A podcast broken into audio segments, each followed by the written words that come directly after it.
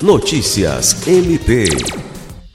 A Câmara Federal aprovou na última quinta-feira 12 o projeto de lei número 499/2022, de autoria da deputada federal Perpétua Almeida, que cria o Dia Nacional de Luta pelo Parto Humanizado, digno e respeitoso.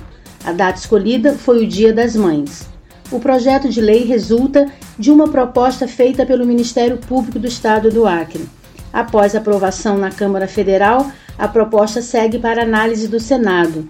O MPAC vem promovendo uma série de agendas para discutir políticas públicas para mulheres em situação de vulnerabilidade.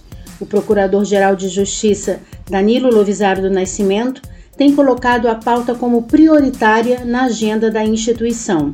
Por meio do Centro de Atendimento à Vítima, CAVE, e do Núcleo de Apoio e Atendimento Psicossocial, na Terra, ambos coordenados pela Procuradora de Justiça Patrícia de Amorim Rego, o MPAC vem promovendo uma série de discussões com os atores que vivenciam e conhecem de perto essa problemática.